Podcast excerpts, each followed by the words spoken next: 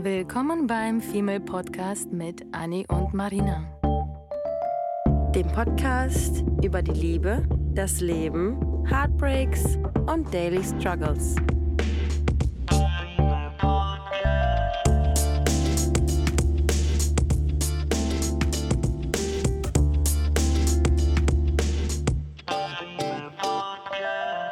Hallo zu einer neuen Folge.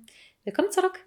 Wir freuen uns auf diese Folge, weil wir heute über etwas reden wollen, was uns auch schon wieder, eigentlich wie bei jedem Thema, ähm, teilweise belastet und am Herzen liegt, weil es um uns geht, ja. Und ich kann mir nicht vorstellen, dass wir noch nie darüber gesprochen haben, so explizit. Ich tatsächlich auch. Ich habe vorhin überlegt, haben wir das, haben wir das nicht. Und ich glaube, wir haben häufiger mal erwähnt, dass wir, wobei nicht nur wir, sondern unsere ganze Generation, die davor und wahrscheinlich auch die danach folgt, ähm, ein großes Problem hat in der Birne, wir alle.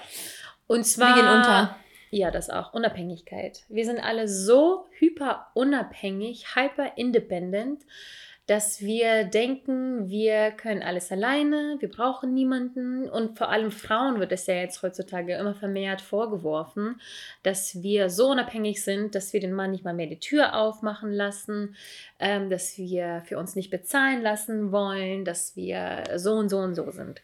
Und irgendwie scheint das vor allem in dem Frauenkreis sehr, sehr präsent zu sein, weil wir alle in diesem, dadurch, in diese, durch diese Unabhängigkeit, in diese Male Energy versinken und dadurch ja auch, again, klischeehaft gesprochen, mh, bei den Männern so ankommen, als hätten wir mehr Male Energy als Female Energy, was ja Männer grundsätzlich nicht wirklich attraktiv finden, weil sie ja vielleicht an dieses Oldschoolige gewöhnt mhm. sind.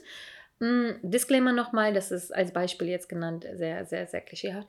Ähm, es muss nicht so sein, aber es haben wir tatsächlich vermehrt erlebt, dass das halt der Fall war, dass wir ähm, in unserem Umfeld, Umkreis, sogar auf TikTok jeder darüber spricht, dass wir, die, was wir Frauen einfach weniger Female Energy haben und mittlerweile immer mehr Male, Male Energy und dazu haben wir auch noch eine andere Folge parallel mh, mm, vor ein paar Folgen gehabt. Heute geht es aber gar nicht darum, sondern heute geht es um das Thema dieser Unabhängigkeit, dieser ja. Hyperunabhängigkeit, in der wir stecken, die wir aus der Kindheit noch mit uns ähm, tragen und die uns jetzt ziemlich belasten kann. Und dazu möchte ich sagen, dass ähm, Hyper-Independence nicht so zu benutzen ist wie sowas wie Commitment-Issues oder sowas oder beziehungsunfähig, sondern Hyper-Independence ist eine Diagnose. Also ist eine mhm. Diagnose, die auf gewisse Symptome folgt und die Psychologen und Ärzte wirklich davon sprechen, dass das Hyperindependence ist. Und es handelt sich nicht nur um einen Begriff, wo man darüber spricht, dass wir super unabhängig sind, sondern es ist ein Problem. Es ist sogar ein Trauma. Es ist eine, eine, eine Trauma-Response, eine, ja. eine Antwort auf ein Trauma. Und, ähm, Aus der weit, weit ähm, liegenden Kindheit zu, ähm, kommt die tatsächlich sogar.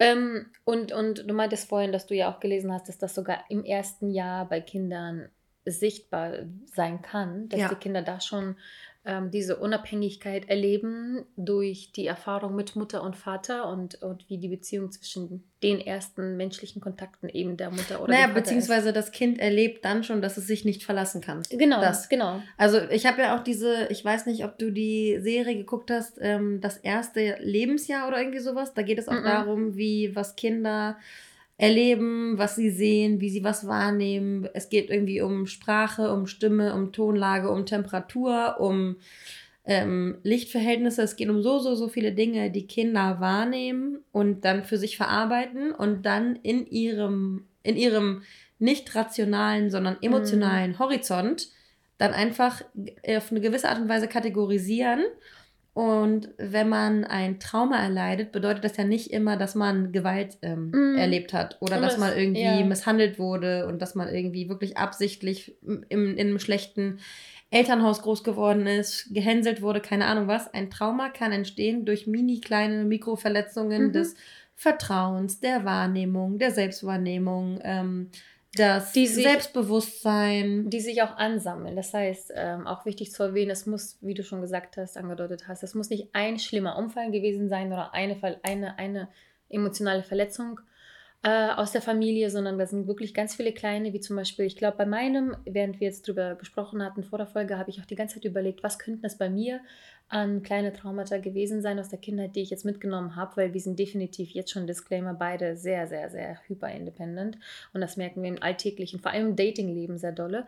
Und ich habe tatsächlich bei mir gedacht, war das, weil die, fängt das bei mir schon da an, dass die Mutter alleinerziehend war und wir schon mal keine zweite ähm, Bezugsperson hatten, mhm. meine Schwester und ich, sondern dass wir wirklich nur diese eine Mutter hatten, die kaum da war, weil sie gearbeitet hat. Sie war auch super, super jung, das heißt, sie war noch sehr dolle damit beschäftigt. Ähm, sie hat uns mit 20, 21 bekommen.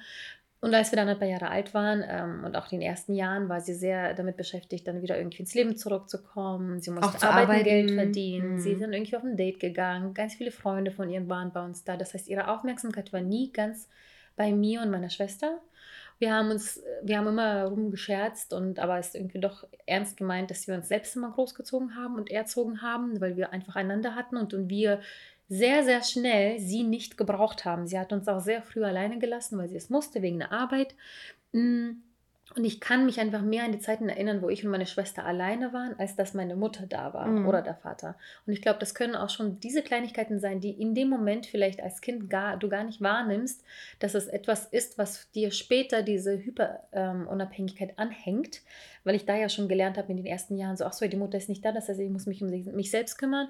Meine Schwester ist da, die mich dabei unterstützt, Gott sei Dank. Aber trotzdem, glaube ich, sind das auch so die Sachen, wo du denkst, naja, es ja. gibt ja, es gibt ja diese, weiß ich nicht, es gibt ähm, Kinder, die im, im Schulkinderalter mit dem Bus alleine zur Schule fahren. Dann gibt es die Kinder, die von Mama und Papa gefahren werden. Dann gibt es die Kinder, die nach Hause kommen und ein warmes Mittagessen mhm. vorfinden. Dann gibt es die Kinder, die, der, die sich ihr Schulbrot für die Schule selbst schmieren müssen. Ähm, und ich glaube, man kriegt das so in seinem eigenen Kosmos, weil das Ding ist ja, wir leben ja nicht von irgendwie, wir, wir gucken uns ja nicht unser Leben an in was war letztes Jahr, was passiert nächstes Jahr, was ist vor zwei Monaten gewesen, bla bla bla. Sondern das Leben passiert ja tagtäglich. Und mhm. wir Menschen sind Gewohnheitstiere und wir passen uns immer, immer, immer, und das ist eine, eine gute Eigenschaft, damit man einfach nicht daran ähm, kaputt geht. Wir gewöhn, gewöhnen uns an jegliche Umstände. Also das heißt, weiß ich nicht, man gewöhnt sich daran, ähm, dass die Mama sich vielleicht nicht so verhält wie die andere Mama. Man, man kriegt es aber immer erst, man kriegt den Unterschied mit, dass die eigene Normalität gar nicht so normal ist, mhm. wenn man sich mit anderen vergleicht. Ne? Also wenn du die ganze Zeit ähm, dir dein Schulbrot als Kind selber schmieren musst und plötzlich kommst du in einen Kreis, wo Mami jeden Morgen Herzchen aus den Äpfeln schneidet, denkt man sich auch so, hä. Aber solange du keinen Vergleich hast und solange du einfach funktionierst in deinem Universum, kriegst du ja gar nicht mit, mm -mm. dass es vielleicht ein gestörtes Verhältnis ist ja, oder, oder ja. ein, ein, ungesundes Umfeld, wo man, wo man aufwächst oder ein Umfeld, wo man mit Angst zu tun hat und dagegen ankämpfen muss. Und wir alle, ähm, das hatten wir ja witzigerweise sogar jetzt, wenn du dir irgendwie Haus des Geldes anguckst, ne, da wird auch das Stockholm-Syndrom mm. ähm, auch aufgegriffen, wo man dann plötzlich mit seinem Kidnapper sich in seinen Kidnapper verliebt. Mhm. Also der Körper hat gewisse ähm, Reaktionen auf Erlebnisse. Und ja, Traumata müssen nicht immer nur, ähm, müssen nicht durch Gewalt hervorgerufen werden, sondern du hast gerade gesagt, von wegen ähm, schnell unabhängig gewesen, weil du musstest dich um dich selbst kümmern oder ihr musstet euch um euch selbst kümmern. Ich würde mich super gerne mal hypnotisieren lassen. Hm um dann wirklich mal zu gucken, was eigentlich ähm, los ist, weil ich eine ähm, Hyper-Independence entwickelt habe. Und das ist das, das ist wahrscheinlich nur eine Sache von 20 kleinen Sachen. Ich habe letztens so einen Moment gehabt, wo ich mir gedacht habe, krass, seit zehn Jahren hast du über Dinge nachgedacht und jetzt so nach zehn Jahren ähm, fällt dir auf einmal so eine Sache auf. Und ich finde das so crazy, weil wir haben ja jeden Tag miteinander, mit, mit uns selbst zu tun. Und manchmal, ähm, finde ich, fallen einem so Muster an einem selbst auf und dann fängt, fängt man an, sich zu hinterfragen. Und dann kommt man auf eine Antwort, die man vielleicht zehn Jahre so gar nicht wahrgenommen hat. Oder mhm. die man mhm. zehn Jahre so gar nicht gesehen hat. Und äh, deswegen würde ich ganz gerne wissen, was bei mir so in der Vergangenheit war, wo ich jetzt auf dem Hypnosestuhl sagen würde, äh, da und da, an dem und dem Tag, als ich am See war und dann die Wolken im Wasser sich gespiegelt haben, habe ich mich so und so gefühlt. Kann ja sein, dass das so eine banale Situation war, mhm. die Dinge hervorgerufen hat. Und ich weiß zum Beispiel, dass ich ähm, so eine Hyper-Independence auf jeden Fall dadurch entwickelt habe, dass ich immer Angst hatte, dass meine Mutter mich verlässt. Ich glaube, das Thema ja. Verlassen war bei mir immer ein ganz, ganz großes Thema, weil meine Mutter mich auch immer, das hört sich so ein bisschen ähm, bescheuert an, aber meine Mutter hat immer zu mir gesagt, weil sie wusste mehr oder weniger schon, äh, dass meine Eltern nicht zusammenbleiben, bis sie 80 sind. Weil das war nicht so eine, das war nicht so eine Polly Pocket Insel, tolle Ehe, wo man sich 30 Jahre gesagt hat, ich liebe dich, mein Schatzi Pupsi am Tisch, sondern das war eher so eine, so eine Zweckgemeinschaft. Das war eine gute Arbeitsgemeinschaft. Dann haben sie mich bekommen, dann bin ich halt, ähm, dann mussten sie sich halt um mich kümmern, haben sie auch ganz toll gemacht. Und meine Mutter hat mich aber immer unterbewusst darauf eingestellt, ähm, dass sie mich auf äh, Männer eigentlich nicht verlassen kann. Oh Gott, ja. Was äh, ganz, ganz schlimm war. Also sie hat mich darauf eingestellt, dass mich, ich, ich mich auf Männer nicht gut einstellen kann, hat mir das immer schmackhaft gemacht und hat sogar immer gesagt, sie in ihrem Universum, ich meine, wir haben alle mit Traumata zu tun und du hast letztens noch gesagt, wir leben alle zum ersten Mal. Hm. Und wir wissen nicht, was unbedingt richtig ist. Und wir wissen nicht, was wir wie der anderen Person mit ihren Denkmustern weitergeben sollen, damit es richtig weitergegeben wird. Das heißt, das, was du jetzt gerade als richtig empfinden würdest für dich, kannst du ja nicht entscheiden, dass es für andere wiederum richtig ist. Also hm. ich glaube, jedes Individuum geht mit Umständen unterschiedlich um und daraus folgen blöderweise unterschiedliche Erfahrungen, unterschiedliche Erlebnisse, unterschiedliche Wahrnehmungen und ähm, am Ende unterschiedliche, ich will auch nicht so mit diesem Wort Traumata um mich schmeißen, aber es entstehen unterschiedliche Traumata, die mhm. vielleicht bei Person A nicht passieren würden. So, und bei mir ist es dieses, ähm, vertrau keinem Mann, ähm, wenn Mama und Papa sich trennen, hast du zwei Kinderzimmer, und ich habe definitiv als Kind immer Angst gehabt, ähm, verlassen zu werden. Also ich glaube, das Thema Verlassen war bei mir ein ganz, ganz großes Thema. Meine Mutter hat mir immer gesagt, dass ähm, man sich nicht auf Männer verlassen darf, weil man am Ende verlassen wird. Und ähm, meine Mutter ist auch ohne Vater groß geworden. Das heißt, ich bin in einem Umfeld groß geworden, wo Frauen sowieso nicht an das Gute im Mann glauben am Ende. Und ähm, dann hatte ich noch das Verlassensthema, dass ich immer Angst hatte, dass meine Mutter mich verlässt. Und das habe ich, glaube ich, auch schon hm. in unseren 212 Folgen wahrscheinlich 200 Mal erzählt, ähm, dass ich als kleines Kind immer abends im Bett gelegen habe und wenn meine Mutter mich ins Bett gebracht hat und sie aber noch geschminkt war, war das für mich schon das Alarmzeichen, dass ähm, sie nicht ins Bett geht, sondern dass sie das Haus verlässt.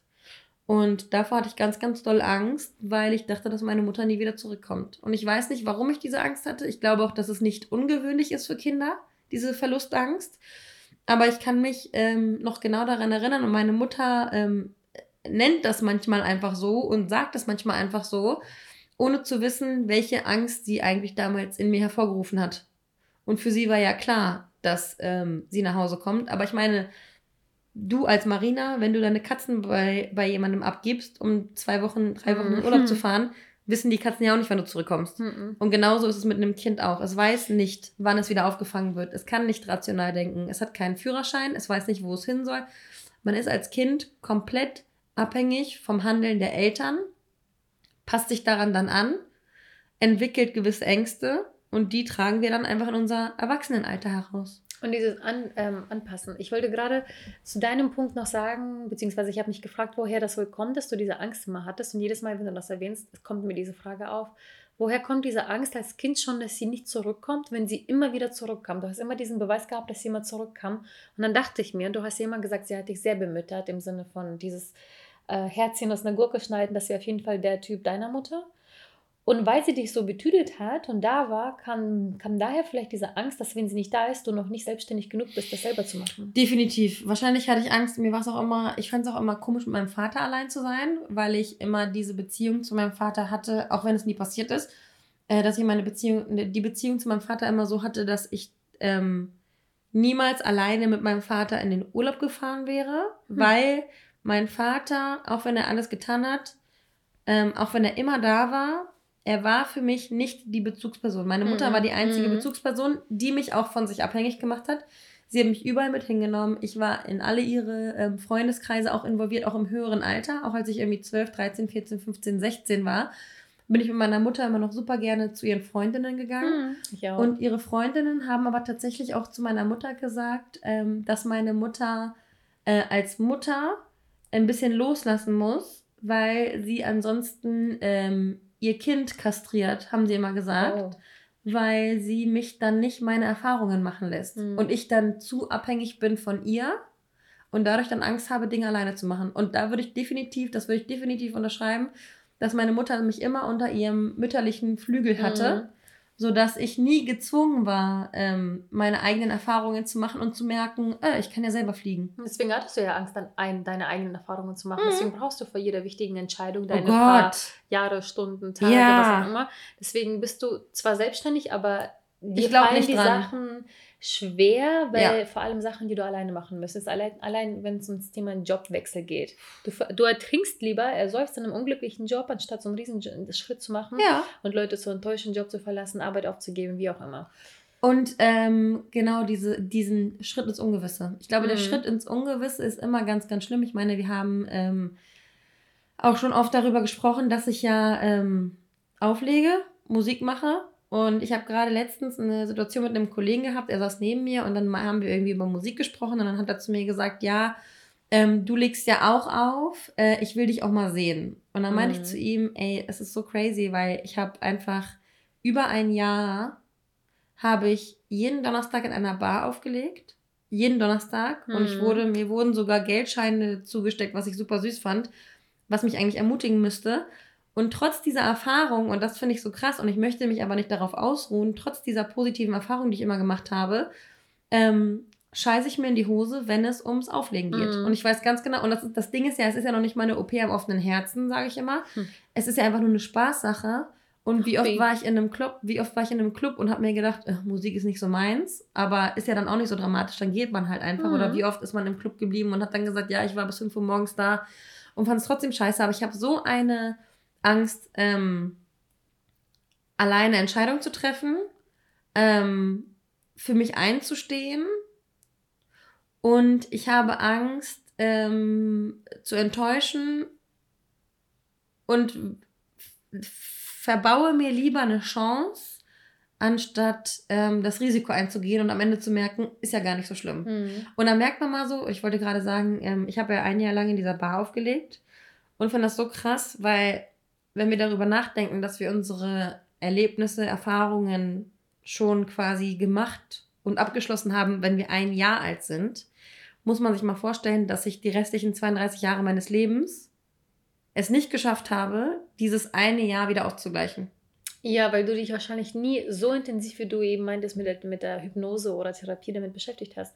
Und das finde ich auch mal sehr schade, weil ich glaube, ganz viele Menschen tragen Sachen mit sich mit, von denen sie einfach nicht wissen. Absolut. Und spannend finde ich übrigens bei dieser Hyper-Independence-Geschichte, dass die Kinder, die das mit sich tragen und, und so sind, wie sie sind, ähm, quasi so eine, die, die funktionieren.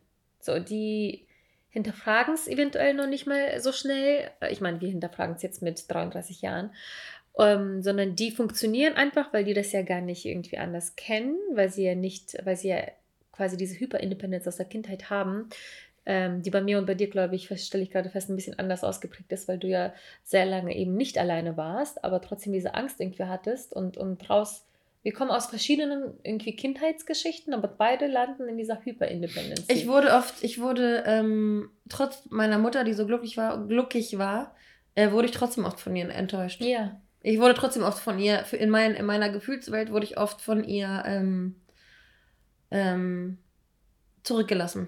So, und dass deswegen, du dann und das entwickelt hast, dass du. Ja. Äh, äh, ich habe meiner Mutter, ich weiß das sogar noch ganz genau, meine Mutter hat, ähm, sie war sehr, sehr aktiv, also sie war sehr liebend, ähm, aber sie war sehr aktiv, was irgendwie auch Party betrifft, auch bei uns immer Hauspartys, Leute eingeladen, d -d -d, und ich musste dann am nächsten Tag teilweise zur Schule. Mhm. Und äh, erinnere mich noch, wie ich im, im Treppenhaus bei uns, äh, sie war im, im unteren Geschoss, ich war oben meinem, in meinem Kinderzimmer und ich habe sogar meine Matratze in das Treppenhaus gestellt, damit ich ähm, die laute Musik nicht höre und habe meiner Mutter äh, einen Brief geschrieben, dass sie die schlechteste Mutter ist, die ich mir jemals vorstellen kann, ähm, weil sie so ignorant damit umgeht, dass ich ähm, am nächsten Tag zur Schule gehen muss. Oh Gott. Also auch ja. ich habe mich verlassen Ja, gefühlt, ja. obwohl meine Mutter wie so, eine, wie so ein Mhm. Huhn auf mir saß. Ja, nee, das verstehe ich wiederum, weil ähnliche Geschichten hatten wir auch, wo wir zu den Nachbarn gegangen sind, wo wir uns versteckt haben, wo wir irgendwie Sachen nicht sehen und hören Und die Mutter dann vielleicht Wohnung. irgendwie betrunken sagt so, ah, ne, geh doch ins Bett. Ja, und du ja, als genau. Kind nimmst das dann irgendwie Mhm. wahr und denkst dir, Alter, was bist du für eine ja, unverantwortliche ja, und das ist Bitch. dann Enttäuschung, dass es dann allein gelassen werden. Ich weiß, dass wir wirklich in, in, in ich meine, das ist auch so ein Eastern European äh, Ding wahrscheinlich, dass die Mütter halt die Kinder früh kriegen ähm, und wir dann sehr selbstständig sein müssen, weil da, ich finde, ich finde, also zumindest war das in meiner Kindheit so und alle, mit denen ich aufgewachsen war, damals in Russland, war das wirklich so ein Ding, dass die ähm, Man muss es als Kind akzeptieren. Ja, und das ist halt irgendwie auch völlig normal dort. Das ist völlig normal. Und wenn ich jetzt äh, mir angucke, wie meine Schwester ihr Kind großzieht, was exakt das Gegenteil ist. Und man sagt ja, dass Kinder manchmal oder immer, stand in, in so einem Therapie, was auch immer Buch, ähm, teilweise ein Spiegel sind äh, der Kindheit, die wir uns gewünscht hätten. Mm. Und so ziehen wir die Kinder groß. Wir ziehen die Kinder groß mit der Kindheit, die wir uns selbst gewünscht hätten. Und das sehe ich an meiner Schwester, wie gesagt, weil sie genau das Gegenteil für ihre Tochter macht, äh, von der Ruhe. Kindheit, ähm, die ich und ähm, und, äh, und meine Schwester eben hatten. Aber was ich eben noch, noch sagen wollte mit äh, die Kinder und die Erwachsenen funktionieren dann, weil du nach außen gar nichts sehen würdest und jetzt gehen wir einen Schritt weiter quasi aus der Kindheit in die Erwachsenenwelt mit dieser Hyperunabhängigkeit. du würdest es dieser erwachsenen Person gar nicht anerkennen, dass sie diese Art von, von ähm, Unabhängigkeit und Bindungsängsten und Stilen mhm. hat, weil sie sehr unabhängig nach außen ja wirken. Deswegen heißt das übrigens auch Hyperunabhängigkeit, weil das, was du nach innen fühlst, siehst du nach außen dieser Person überhaupt nicht an, weil sie gelernt haben, dass man eben und die Unabhängigkeit, ja schon, ja? die Unabhängigkeit bedeutet ja auch, dass man einfach eigenständig ist und ja. erwachsen und, und klar ja denken kann. Das das nach, ja außen ist, nach außen hin ist es schön. Von der Kindheit bis zu dieser Erwachsenenwelt, wo man dann merkt, wie krank man eigentlich ist, ähm, lernt man ja, äh, damit umzugehen. Und das ist ja irgendwie das Schöne in, im Unschönen. Ähm, deshalb merke ich auch tatsächlich, dass bei mir auch die Männerwelt sehr oft gesagt hat und auch mein jetziger Datingpartner mir oft sagen, wie sie das teilweise gut finden und schön finden, wie independent ich bin, wie nicht needy ich bin, wie ich selbstständig bin und meine Jobs wechseln, mein Haus haben, meine Katzen überlegen, überleben, mein, mein Essen auf dem Tisch, dass ich äh, Geld nach Hause ähm, bringe für mich selbst, ich mir meine Reisen ähm, selbst bezahlen kann, ich äh, meine Nägel selber machen kann, ich nichts brauche und niemanden brauche so wirklich nach außen. Und das Lustige ist, dass, ähm, bleiben wir bei dieser Dating-Welt, dass wenn ich jetzt mit meinem Partner zusammen bin, nach Hause komme, ich einfach die kleine Potato sein möchte. Und ich möchte nicht mehr dieser independent Boss-Bitch sein. Ich möchte das alles ablegen. Ich möchte mich nicht über Selbstständigkeit und berufliche Weiterentwicklung unterhalten, sondern ich möchte in den Arm genommen werden. Ich möchte eine Asi-Serie anmachen und ich möchte vielleicht später weinen, weil ich müde bin. Und kuscheln. Und kuscheln. Und ich möchte mein Eis haben. Ich möchte PM essen bis zum geht nicht mehr. Ich möchte mich beschweren. Ich möchte, möchte grumpy S sein. Mhm einfach genau das Gegenteil, das, was ich nach innen fühle. Und das habe ich zum Beispiel mit einem Datingpartner sehr, sehr, mm, oder mit Beziehungen sehr selten mich so wohl gefühlt, dass ich diese Independent Seite ablegen konnte. Und diese fünf Jahre Beziehung, die ich vor sechs Jahren hatte, ähm, war genau so, dass ich da so heftig unabhängig war, weil ich keine Sekunden lang mich angekommen gefühlt hatte in diesen fünf Jahren, dass ich das Gefühl hatte, ich kann jetzt einfach diese Tomate sein, die auf der Couch liegt und einfach zerfällt, weil sie einfach gerade müde ist von einem Arbeitstag oder so. Und ähm, jedes Mal, wenn ich irgendwie gelobt werde, wie independent ich bin, ist es jedes Mal nicht eine Freude, weil ich das nicht mir harte Arbeit ja. habe, so, zu, hab, so zu sein, sondern weil es etwas ist, was ich mein Leben lang sein musste. Ich ja, natürlich. zwar sehr lange zum Beispiel auch mit meiner Mutter gelebt, bis ich irgendwie 25 war, wegen hohen Studiengebühren und keine Ahnung was. Und da hat sie mir auch geholfen, ähm, indem sie mich bei ihr for free bis ewig äh, wohnen lassen hat. Aber wir haben, wir haben immer gelebt, als wären wir eine WG-Freundschaftssituation. Nie irgendwie als Mutter und Tochter. Ich habe mich... Ähm, Sie hat sich heute gerade erst bedankt dafür, dass ich die letzten zehn Jahre ihre E-Mails übersetzt habe von Deutsch auf Russisch und als wir nach, äh, andersrum, von, nee, beides, naja, ähm, während sie halt in der Vollzeitstelle gearbeitet hat und Co. Das heißt, ich habe ihr solche Sachen gemacht. Wir sind nach Deutschland ausgewandert und meine Schwester und ich haben ihr mit unseren 12 bis 15 Jahren bei der Steuererklärung schon geholfen. Solche Sachen. Das heißt, ich bin groß geworden in so einem Umfeld, wo ich es einfach naja. nicht sein musste. Und ähm, das wirkt sich dann natürlich auch auf Beziehungen aus.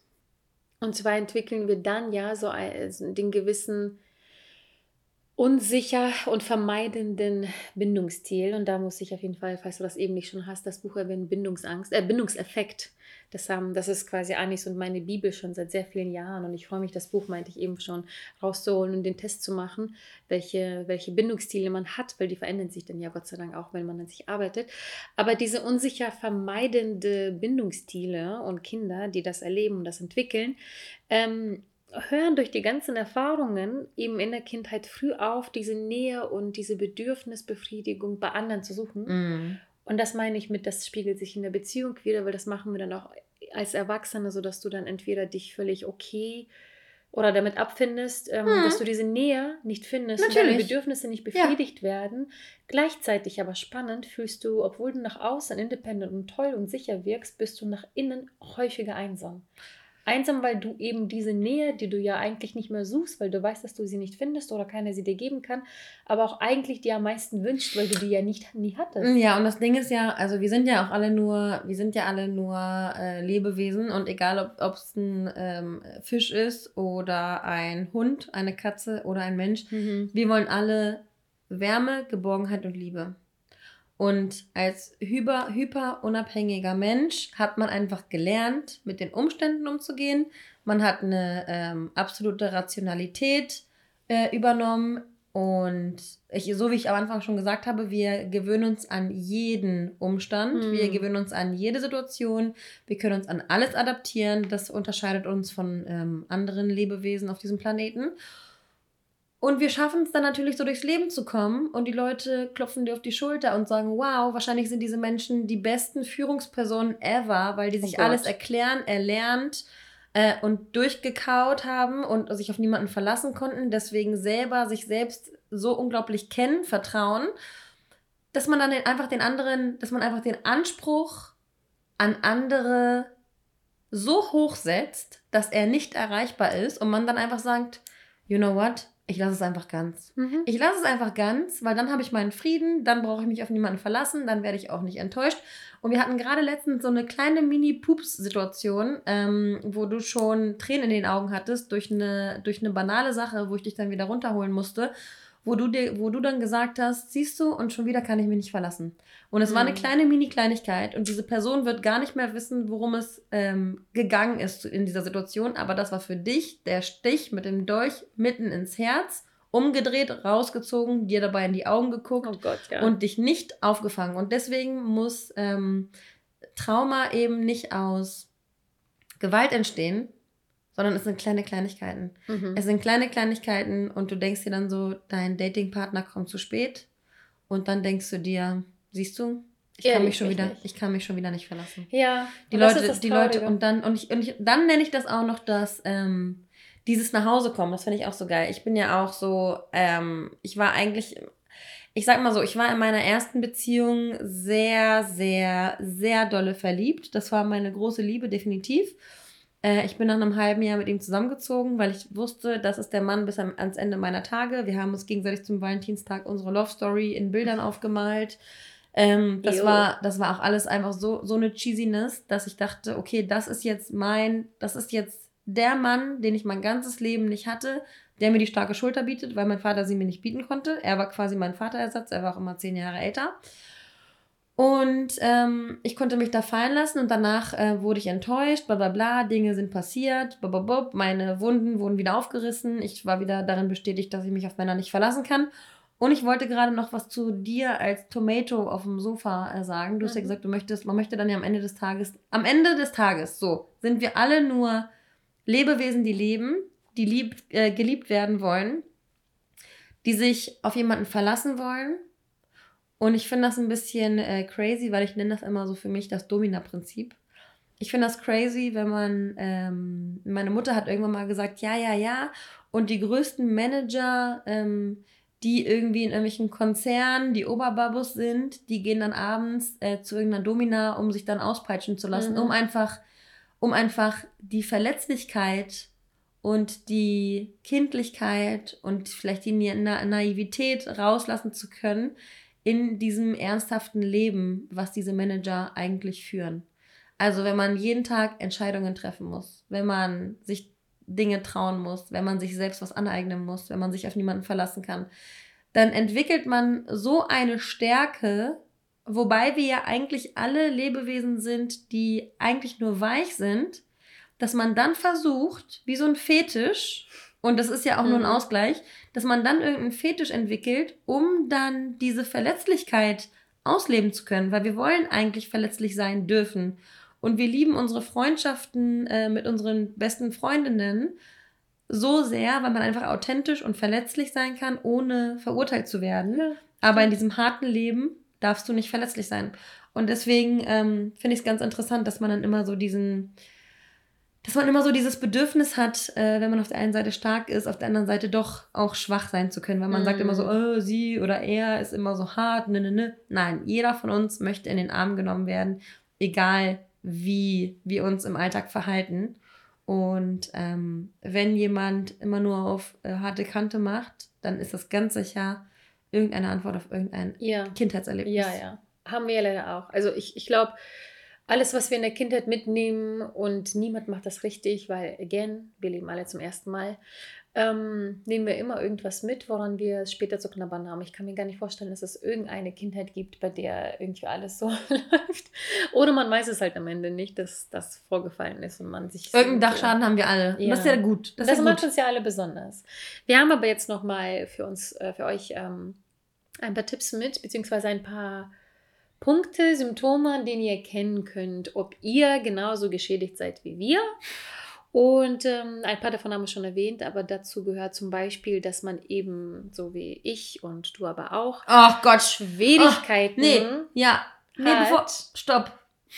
Hilfe anzunehmen. ja. Meine Mutter hat eine Freundin. Und diese Freundin ist unfassbar schön.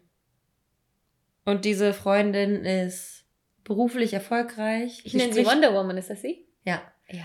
Ähm, unfassbar schön, hat zwei wunderbare Kinder, drei wunderbare Kinder zur Welt gebracht, äh, hat einen tollen Job, hat ein Haus selbst gekauft, ähm, renoviert ihre Wohnung ständig, ähm, repariert ihre Autos. Also die hat sich so viel angeeignet, dass man sich selbst denkt, wow, was für eine mhm. tolle, tolle Frau die einfach keine, die einfach keine, die auch für jeden Mann eigentlich ein Win ist. Also sie, sie sieht mega aus, sie kann mega gut kochen, sie hat ihr Leben im Griff, sie hat ihr Haus, ihre Kinder sind groß. Ähm, sie mag gerne in Urlaub fahren und man kann so richtig viel tolle Sachen mit ihr machen. Sie ist intelligent, man kann sich mit ihr unterhalten. Und meine Mutter sagt immer zu ihr, Wonder Woman, hör auf, immer alles selbst zu machen. Hör auf, immer die Nägel, die Bilder selbst an die Wand bringen zu müssen, um jemanden bloß nicht um Hilfe zu bitten. Und da kommen wir mhm. zu dem ersten Punkt, den du gerade schon gesagt hast. Sie hat unfassbar große Schwierigkeiten, Hilfe anzunehmen. Sie war die größte von drei ähm, Geschwistern und bei ihr wurde vorausgesetzt, dass sie sich um die anderen zwei Geschwister kümmert. Das heißt, sie war quasi im jüngsten Alter schon ähm, erziehungsberechtigte Person, die quasi die Butterbrote für die Schule schon geschmiert hat. Und sie hat von Anfang an gelernt, eigenständig zu sein und es fällt ihr unglaublich schwer, ähm, diese Seite hm. nicht rauszulassen, weil sie auch denkt, dass sie eigentlich nur es wert ist, anerkannt zu werden, wenn sie unglaublich viel leistet. Gedanklich, körperlich, Same. intellektuell. Also, ja. und, und das ist ja, das ist ja so schlimm, weil man dann, wenn man an die Dating-Welt und an die Partnerschaft denkt, weil man dann einem Partner gar nicht die Möglichkeit gibt, sich gebraucht zu fühlen. Mhm. Und das ist so schlimm. Meine Mama hat auch mal gesagt, hör auf, die Männer, deine ja auch, zu kastrieren. Ja. Indem wir sie nicht Mann sein lassen. Und für mich war wirklich das Schlimmste, weil ich ja eben diese Enttäuschungen in, in der Kindheit und Vergangenheit hatte, egal ob Mutter, Vater, Kind, ähm, Ehemann oder sonst was. Ich bin, ich habe übrigens keine Kinder, ähm, ich weiß gar nicht, wieso ich Kind gesagt habe. Ich bin es gewohnt, ähm, bei der Hilfe, wenn ich mal darum bitte, eben die nicht zu erhalten, so wie ich sie brauche. Und kein Mensch kann ja wissen, wie ich sie äh, brauche. Und wenn du um Hilfe bittest, kriegst du eine halbe Panikattacke. Und wenn ich das mal tue, oh mein Gott, also es ist wirklich so, so selten, dass ich mal um Hilfe bitte, ähm, dass wenn ich das mal tue, dürfte mich eigentlich niemand enttäuschen, damit ich ein paar gute ähm, Erfahrungen, Erfahrungen sammle. Weil für mich das auch gleichzeitig gleichgesetzt ist mit schwach sein, nicht gut genug sein, nicht toll genug sein, nicht schlau genug nicht schlau sein, genug schwach sein, genug stark, sein. Es ist Gott. einfach nur, ich bin es nicht wert, ich bin das und das und ich Wie bin das dumm und bin ich? Absolut, mm. absolut dumm das zu denken, weil das stimmt ja am Ende nicht, sondern man geht eher nur davon aus. Und, es ist, und man weiß es, dass es nicht stimmt. Ja, und das ist wirklich auch für mich die größte Schwierigkeit, auch wenn es um Beziehungen geht. Und ich bin Gott sei Dank in einer Situationship, die mir hilft und mich zwingt, diese Hilfe anzunehmen. Und ich habe auch eben schon gesagt, dass ich ja eigentlich ein bei dir auch äh, eine meiner verlässlichsten und zuversichtlichsten Menschen irgendwie gelernt habe, dass es okay ist, Hilfe zu, anzu, anzufragen und meistens werde vor ich allem, nicht enttäuscht. Vor allem, vor allem, ich zeige dir, und da kommen wir wieder aus anderen, aus, von anderen Richtungen, ähm, ich bin ja jemand, ich frage ständig um Hilfe, weil ich nicht an mich selbst glaube. Mhm. Und du guckst es dir bei mir ab und denkst dir so, ah, so sie, hat ja, sie, hat ja, trotzdem überlebt. Mhm. Sie und die fragt, Menschen mögen sie trotzdem. Und sie sagt ständig so, Mann, ich kann das nicht. Mhm. Und es ist nicht schlimm. Und man denkt von dir ja nicht, dass du deswegen dämlich bist. Nur ich denke es. Ja. Ja. Nein, aber das ist halt wirklich, es ist diese Versagen, Ver Verlust, Versagensangst, ähm, Menschen auch zu enttäuschen irgendwo. Ja. Und ich kann mir vorstellen, dass ich in der, in der Kindheit einfach ähm, und du bist eher so, I'm gonna get through it. I have to go through it oh, ja. because I always went through it. Ja. Ja, ja. Und weil ich das nicht anders kenne und weil ich ja selber, das sind übrigens hyper unabhängige Menschen, sind auch Hyperachiever, sagt man. Die sind diejenigen, die dann wahrscheinlich bei der Arbeit äh, alle eingestellt werden müssten, weil die neben Pieper-Pleaserigkeit auch noch ähm, wirklich perfektionistisch veranlagt sind. Alles immer selber machen, lieber alles. Doppelt, ähm, dreifach. Ja, ja, statt das zu delegieren und die machen das am besten und die, die geben dir zehn statt nur zwei Sachen. Das sind Menschen, die wahrscheinlich wirklich mit am besten funktionieren, nach außen, again. Ähm, weil sie eben so geschaffen sind, wie sie geschaffen sind. Ja. Und das ist echt, echt schwierig, weil man auch gleichzeitig, und das ist auch schon der nächste Punkt, an dem man, äh, oder Anzeichen für Hyperunabhängigkeit, ähm, weil man auch gleichzeitig noch eine Schwierigkeit hat, und zwar Bedürfnisse, oh die man dann ja hat, oh meinte Gott. ich ja vorhin, oh zu artikulieren, an Menschen weiterzugeben und auch gleichzeitig noch Grenzen zu setzen. Mm. Und wenn ich ein Gespräch vor mir habe mm. mit, sagen wir schon wieder mal Beziehungspartnerschaften, wo ich äh, Bedürfnisse kommunizieren muss, was ich mir wünsche. Oh Gott. Ich kriege es zumindest mittlerweile schriftlich super gut hin. Mhm. Persönlich muss ich mit meinen 33 Jahren, bald 34, immer noch ähm, mich selber meine Arschbacken zusammenkneifen und Augen zwingen, das Thema meiner Bedürfnisse anzusprechen, zu sagen, ich mag das, ich mag das nicht, ich wünsche mir das, ich wünsche mir das nicht und so weiter und so fort. Und gleichzeitig haben du und ich ein riesen, riesen Problem Grenzen zu setzen, wenn es mm. um mhm. Beziehungen und Partnerschaften geht. Mittlerweile muss ich uns beide loben, ist das besser geworden durch die ganzen Fuck-Ups aus den ja. letzten Jahren. Aber dieses Grenzen setzen. Auch aber nur erlernt, nicht auf natürliche Art und Weise. Und nicht weiter, mm. in unserem Fall bei einem Mann. Oder auch Freundschaften. Wie viele Freundschaften haben wir erduldet, ähm, die uns nicht gut getan haben. Ja bis wir gesagt haben, so weißt du was, nein. Ich habe eine Freundin, Freundin über acht Jahre gehabt ähm, die ich über alles geliebt habe und ab und zu Momente es gibt, äh, in denen ich sie vermisse, weil sie mich auf eine andere Art und Weise ergänzt hat. Ähm, dennoch habe ich nach irgendwie fünf, sechs, sieben Jahren gemerkt, dass sie mir immer mehr und mehr wehtut, nicht gut tut, diese Freundschaft sich nur zurückentwickelt, nicht weiter und wir tun uns einfach gegenseitig nicht gut.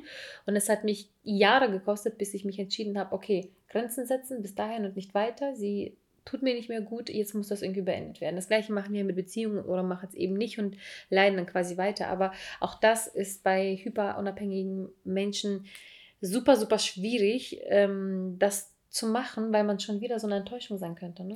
Und ich finde, ähm, wir sprechen ja gerade so über die Symptome und deswegen finde ich, dass wir uns aus den Symptomen ähm, dass wir daraus lernen, daraus lernen sollen und sagen und, und, und uns sowas sagen sollen als Affirmation wie ich möchte Hilfe annehmen. Mhm. Ich möchte heute um Hilfe fragen, um dann zu gucken, was dabei rauskommt. Oder ähm, sich vorzunehmen, ich hatte zum Beispiel mal so eine Situation, dass ich mir ähm, vorgenommen habe, meine Grenzen ähm, zu artikulieren und habe mir beispielsweise, ich fahre ja jeden Morgen mit dem, mit dem Fahrrad zur Arbeit, deswegen, ich finde, es muss auch immer nichts Großes sein und man sollte sich auch nicht damit übernehmen sondern ich wusste, dass es eine Situation gibt auf meinem Fahrradweg, wo ähm, eine Person mir immer wieder begegnet. Mhm. Und ich mich dann schon so ein bisschen darauf vorbereiten konnte, was ich zu dieser Person sage, wenn wieder was kommt. Das war halt, ist halt so eine Frau, die ständig pöbelt ähm, und einem ständig auf den Sack geht, weil sie irgendwelche Aggressionsprobleme hat und jeden Fahrradfahrer und jeden Autofahrer kommentieren muss. Und normalerweise bin ich immer jemand, der die Situation einfach verlässt und sich dann denkt, hm, okay. Aber das ist mir jetzt irgendwie dreimal mit dieser Person passiert und ich habe mir jetzt nach dem dritten Mal mit meiner Gutmütigkeit gedacht, nee, weißt du was, beim nächsten Mal sagst du einfach was. Oder ja, äh, ja man sich einfach selber sagt, äh, wir haben ja auch so oft Situationen, du und ich, dass wir sagen, und jetzt stell dir vor, ähm, weiß ich nicht, wir reden über jede Situation im Leben eigentlich so. Jetzt stell dir vor, dein Crush ähm, kommt in, die, in den Club, wo du gerade bist. Und normalerweise würdest du dich auf dem Klo verkriechen. Aber jetzt versuch mal, wenn du dir vorstellst, was ist das, wie würdest du dir das Ende dieser Situation Mm. in einem Film vorstellen. So. Und ich finde, daraus kann man dann auch irgendwie so sich vielleicht ein bisschen rauszoomen aus seinem, aus seinen eigenen Ängsten heraus und dann selber sagen, okay, ich würde mir jetzt wünschen, dass ich mich so, dass ich so und so behandelt werde, ähm, dass ich das und das eigentlich gar nicht möchte, weil ich glaube, dass du und ich dazu tendieren, dass wir einfach in mit Situationen gut klarkommen, die uns so vor die Füße geschmissen werden, wir sie einfach runterschlucken und ähm, wir einfach üben müssen, unsere Gedanken und unsere Bedürfnisse nicht nur zu artikulieren, sondern überhaupt erstmal in unserem Schädel zu entwickeln. Ja, zu formulieren. Ja, Mhm. äh, äh, genau, erstmal in unserem Kopf zu entwickeln, um sie dann aussprechen zu können, weil man passt sich ja an so viele Situationen, man hat sich in seinem Leben an so viele Situationen angepasst, dass man so anpassungsfähig ist, Oh Gott, ja. ähm, dass einen nichts mehr stört. Und deswegen muss man, finde ich, Mhm. wieder zurückgehen zu seinem Selbst und ohne dass du es rausschreist, für dich selbst erstmal herausfinden, stört mich das jetzt hier gerade? Habe ich jetzt gerade ein komisches Bauchgefühl? Warum habe ich jetzt gerade ein komisches Bauchgefühl? Würde ich dieser Person gerne sagen, dass sie aufhören soll? Ja, würde ich. Mhm. Kann ich das formulieren? Nein, kann ich nicht. Warum kann ich es nicht formulieren? Wie würde ich es formulieren? Wie würde es eine andere Person formulieren, die vielleicht eine kürzere Zündschnur hat als ich? Und ich finde, ähm, so kann man ganz gut ähm, darüber nachdenken, welche Grenzen man eigentlich hat. Und wenn du vielleicht in der einen Situation nicht richtig reagieren konntest und dich danach dann ärgerst, wenn du nach Hause kommst, ähm, kann man da ein ganz gutes Learning draus nehmen und sagen, ey, weißt du was, wenn das nächste Mal an der Bushaltestelle irgendjemand sich vor mich vordrängelt oder an die Kasse oder in irgendeiner banalen Situation oder in der Mhm. Disco, die auf die Pelle rückt und den Ellenbogen ständig ins Gesicht haut, kann man einfach sagen, hey, ich stand genau hier oder Entschuldigung, ich warte auch auf den Bus Mhm. oder Entschuldigung, ich stehe auch mit meinem Einkauf hier. Ähm, ich war eben gerade vor Ihnen da. Können Sie sich bitte hinten anstellen? Und das ist einfacher, wenn man sich darauf eben vorbereitet. Ja. Aber, und da kommen wir zum nächsten Punkt, ähm, weil das alles eben nicht so einfach ist für Hyper-Independent People, weil das alles Probleme bereitet, weil wir Schwierigkeiten haben zu kommunizieren, weil wir Schwierigkeiten haben, Grenzen zu se- setzen, es sei denn, wir haben uns wie mit dem, mit dem Fahrradbeispiel darauf vorbereitet, machen wir was am liebsten? Wir ziehen uns lieber zurück Ja.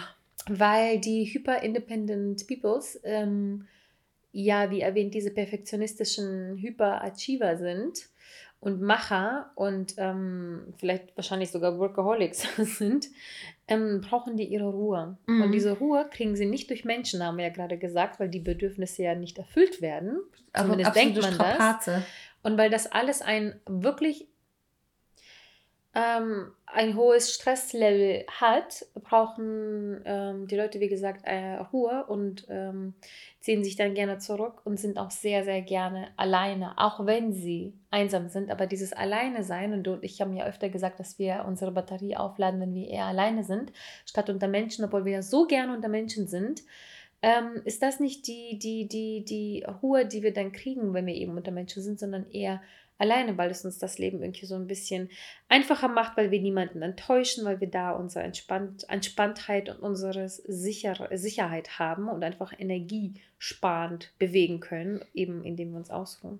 Und du hast eben gerade auch gesagt, oder wir haben eben gerade auch gesagt, dass ähm, die Kinder, die ähm, mit dieser Hyper-Independence, mit dieser, mit dieser Traumatisierung, mit diesem Erlebnis konfrontiert werden, dass sie dann einen vermeidenden Bindungsstil ähm, entwickeln. Und auch hier sieht man dann, wenn sich jemand zurückzieht, dass da dieses Vermeidende in einem hochkommt. Und wenn man sich von seinen, wenn man sich von seinen Gefühlen treiben lässt, dann zieht man sich zurück.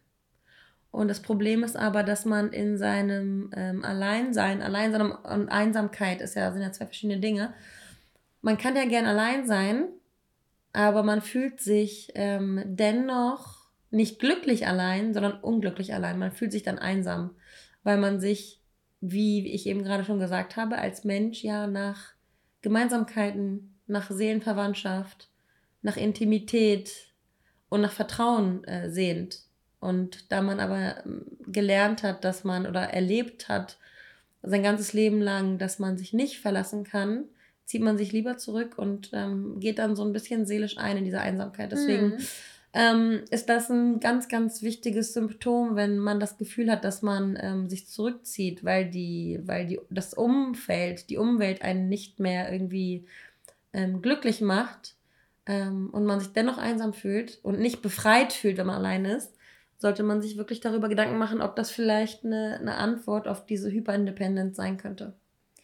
Da stimme ich leider zu, vor allem weil wir auch dadurch und mit dem äh, und weil wir es schon erwähnt haben, den Leuten auch einfach nicht vertrauen. Wir verlassen uns nicht auf die Menschen als super independent ähm, Mädels. Wir trauen niemanden, wenn es hart auf hart kommt. Glauben, vertrauen wir nur wirklich uns am Ende oder eben den Personen, mit denen wir wirklich am engsten sind ähm, weil uns eben diese zwischenmenschlichen Beziehungen oft Enttäuschungen gebracht haben, weil sie ähm, geprägt sind von eben Vertrauensproblemen und, und, und. Ähm, daher bleiben wir halt eben auch nochmal ein Grund, warum gerne alleine, äh, weil das einfach uns sehr schwierig fällt.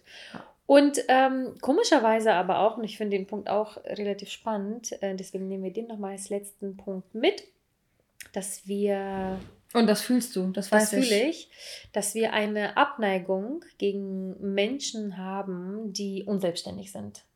Und das ist so krass, weil, weil ich gleichzeitig jemand bin, der sich so gerne um Menschen kümmert. Ich kümmere mich so gerne um Menschen und ich helfe so gerne Menschen und ich bringe denen was bei. Und ich arbeite ja schon seit längerem auch als Teamlead, weil ich gerne Menschen mein Wissen vermittle oder helfe und unterstütze beim Wachsen, beim was auch immer das ist. Trotzdem, wenn der Mensch unselbstständig ist, wenn der und Mensch es nach dem ersten Mal erklären es nicht gecheckt ja, wird, wenn der Mensch es nicht mal schafft, irgendwie sich einen Tee zu machen oder ähm, für sich selbst zu sorgen, einen Müll rauszubringen, egal was das ist, wenn der Mensch einfach übelst bedürftig ist, ist das sowieso, glaube ich, für uns Frauen eventually manchmal ein schon Ick. wieder Klischee ein Ick, weil wir davon abgetürnt sind. Und ähm, weil wir ja wissen, dass das irgendwie auch alleine geht und wenn wir uns schon um uns selber kümmern, da kann ich jetzt von mir sprechen, wenn ich mich um mich kümmere, kann ich es einfach nicht mehr vorstellen, äh, mein Leben lang mich auch noch um andere zu kümmern. Ich habe gerade erst ähm, neulich meine Situationship erklärt, warum ich eventuell keine Kinder haben wollen würde, weil ich mein Leben lang mich und um, um meine Mitmenschen nicht gekümmert habe ähm, selten was zurückbekommen habe, nicht diese Nähe und Bedürfnisse hatte, nicht diese Tomato sein konnte auf der Couch, die einfach schmilzt. Und wenn ich mir jetzt vorstelle, dass ich wieder in Beziehungen oder in Kinderschaften verfalle, wo ich mich schon wieder um andere kümmere, anstatt um mich selbst, wo ich endlich nach 33 Jahren bin, dass ich jetzt gerade die letzten ein, zwei Jahre mich wirklich nur um mich selber kümmere, ähm, dann auch noch jetzt schon Kinder zu haben, wo ich sofort wieder umlenke und mich schon wieder nur um die kleinen Biesterchen kümmere, das ist für mich etwas, was mich ähm, im Moment, das wird sich ändern und das wird sich auch mit Partnerschaften ändern, aber nicht glücklich macht, weil, klingt jetzt wirklich, wirklich bescheuert, don't hate me for this, weil Kinder eben unselbstständig und bedürftig sind. Ja, und du dafür, du dafür einfach keine Kapazitäten hast, weil du dich Gar dein ganzes keine. Leben über andere, um andere kümmern musst, weil du dann immer diejenige bist, die das Ruder in die Hand genommen hat. Ja. Ich ja. verstehe das. Ich verstehe das. Und auch wenn man nicht ähm, an den Kinderkontext denkt, denkt man dann vielleicht oftmals ähm, in vielen Situationen Menschen gegenüber, also rational gesehen weiß man, dass es total bescheuert ist, aber emotional gesehen ist es dann super oft so, dass man sich dann wahrscheinlich denkt, Mann, Alter, bist du dumm? Mhm. So, man ist irgendwie so, man ist schon so strapaziert. Wütend fast und das schon. Dinge und, und Dinge sind für dich so selbstverständlich und so obvious und ja. so einfach und so logisch, dass man einfach keine Geduld hat für die Dummheit und das Unwissen und die Unerfahrenheit anderer Menschen. Krass, oder?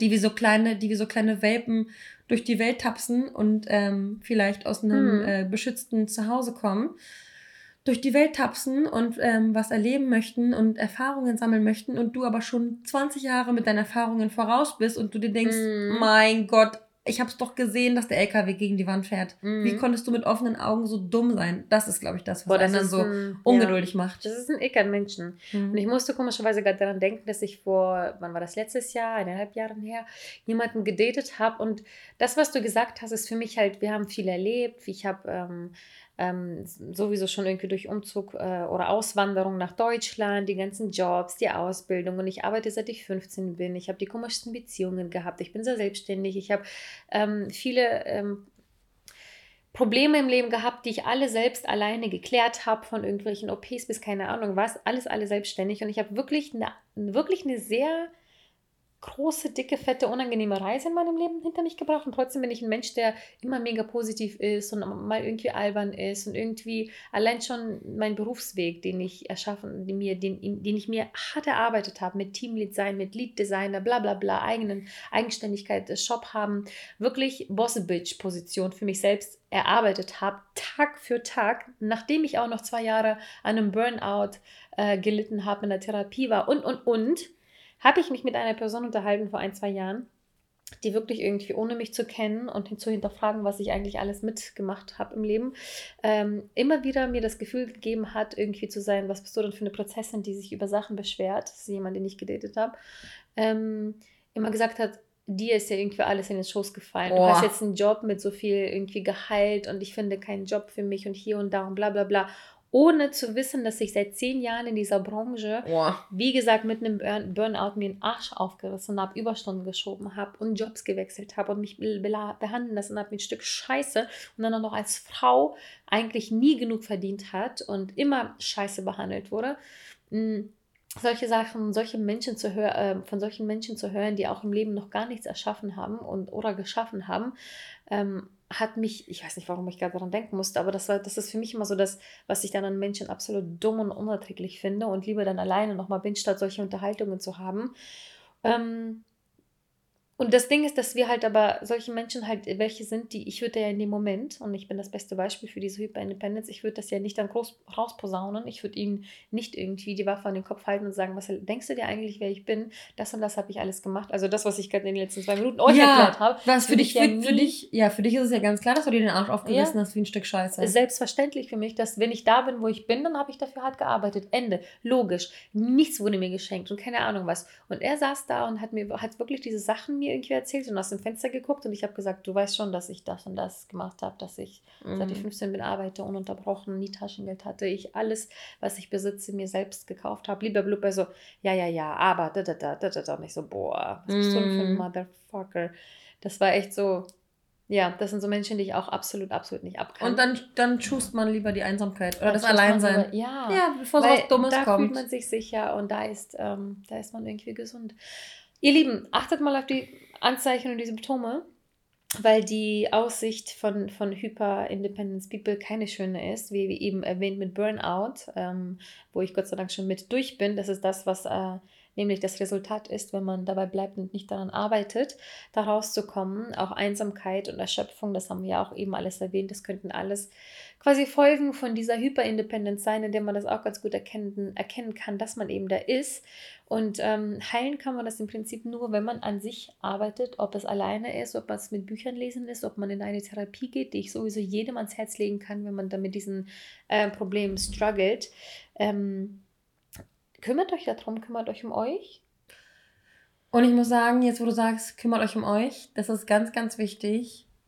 Man muss, wenn man dazu tendiert, egal ob man jetzt äh, die Diagnose Hyperindependenz hat oder People Pleaser oder einfach nur sehr harmoniebedürftig, äh, sich wie ein Waschlappen behandeln lässt, egal. Egal wie ihr es nennen möchtet, fragt euch, wie es euch geht.